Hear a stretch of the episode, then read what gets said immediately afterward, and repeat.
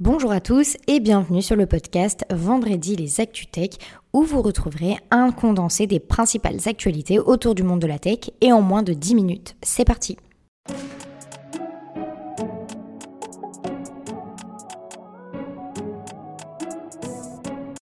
Pour notre première actualité, on parle de Facebook qui a écopé d'une amende de 390 millions d'euros en début d'année, puis une dernière de 1,2 milliard d'euros euh, qui a été imposée par la CNIL irlandaise. Cette décision fait suite à une enquête dont le verdict est rendu.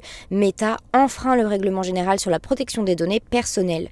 La CNIL européenne est également allée dans le même sens, soulignant que l'infraction commise est très grave puisqu'il s'agit de transferts systématiques, répétitifs et continu.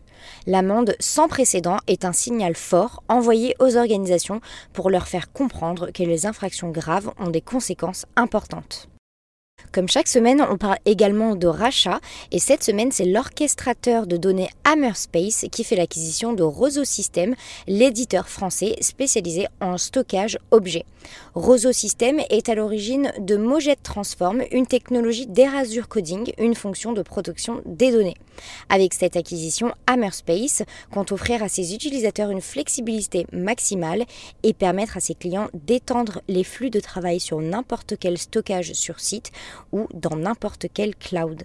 Cette troisième actualité est assez originale puisque c'est la startup Cape, spécialisée dans le Web3, qui vient de réaliser une prouesse technique, mais pour le moins originale, une console Game Boy permettant le stockage de crypto-monnaies. En effet, dans un thread Twitter, un développeur de la startup explique avoir utilisé une cartouche de la Game Boy pour convertir l'appareil en portefeuille matériel hors ligne de crypto-monnaies. Loin d'être anecdotique, la Game Wallet est un atout pour la sécurité puisqu'elle n'est pas connectée à Internet. L'appareil ne peut donc pas être attaqué par hameçonnage numérique. Pour terminer cette première partie d'actualité tech, c'est Lidl qui frappe encore fort avec la sortie de son site e-commerce où plus de 2000 produits non alimentaires seront bientôt disponibles. Il y en aura pour tous les goûts avec des produits de mode, de bricolage, multimédia, maison, cuisine, animaux, sport et bien d'autres. Avec cette nouveauté, le but est d'offrir l'expérience Lidl au plus grand nombre.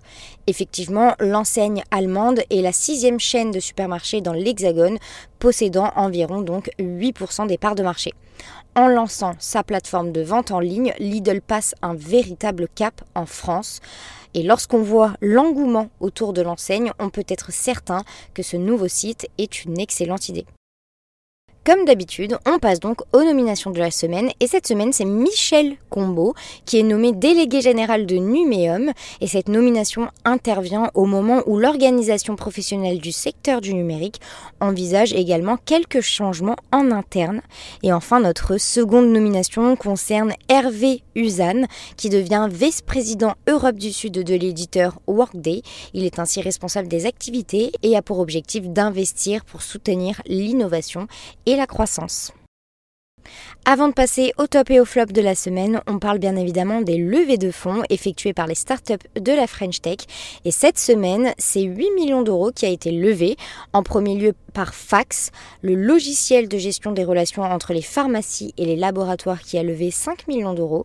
Et enfin, VisioSense, la solution de capteur optique basée sur l'intelligence artificielle qui a levé 1,4 million d'euros mais bien évidemment retrouver la totalité des levées de fonds effectuées par les startups de la French Tech sur nos différents réseaux sociaux. Vous l'aurez compris, on termine par le top et le flop de la semaine. Et le top, c'est le spécialiste des cartes graphiques Nvidia qui a publié les résultats supérieurs à leurs attentes.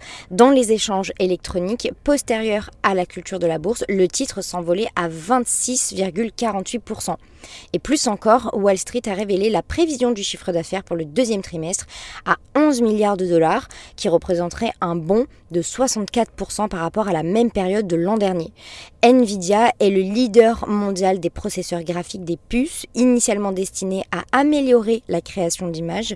Ils sont donc devenus un outil indispensable dans le développement de l'intelligence artificielle générative.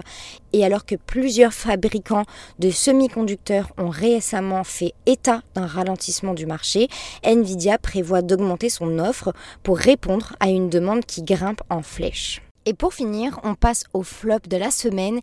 Et malheureusement, le géant du streaming Netflix a annoncé la fin des partages de comptes avec des personnes extérieures à son foyer, à moins de souscrire à une option invitée pour un montant de 5,99 euros par mois.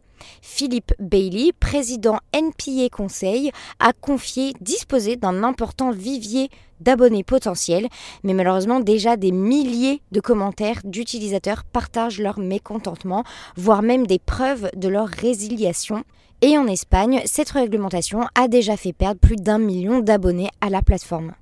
C'est déjà la fin de notre vendredi, mais vous le savez, on se retrouve vendredi prochain pour les nouvelles actualités autour du monde de la tech. N'hésitez pas par ailleurs à noter et à commenter ce podcast, c'est gratuit et ça aide au référencement. À la semaine prochaine!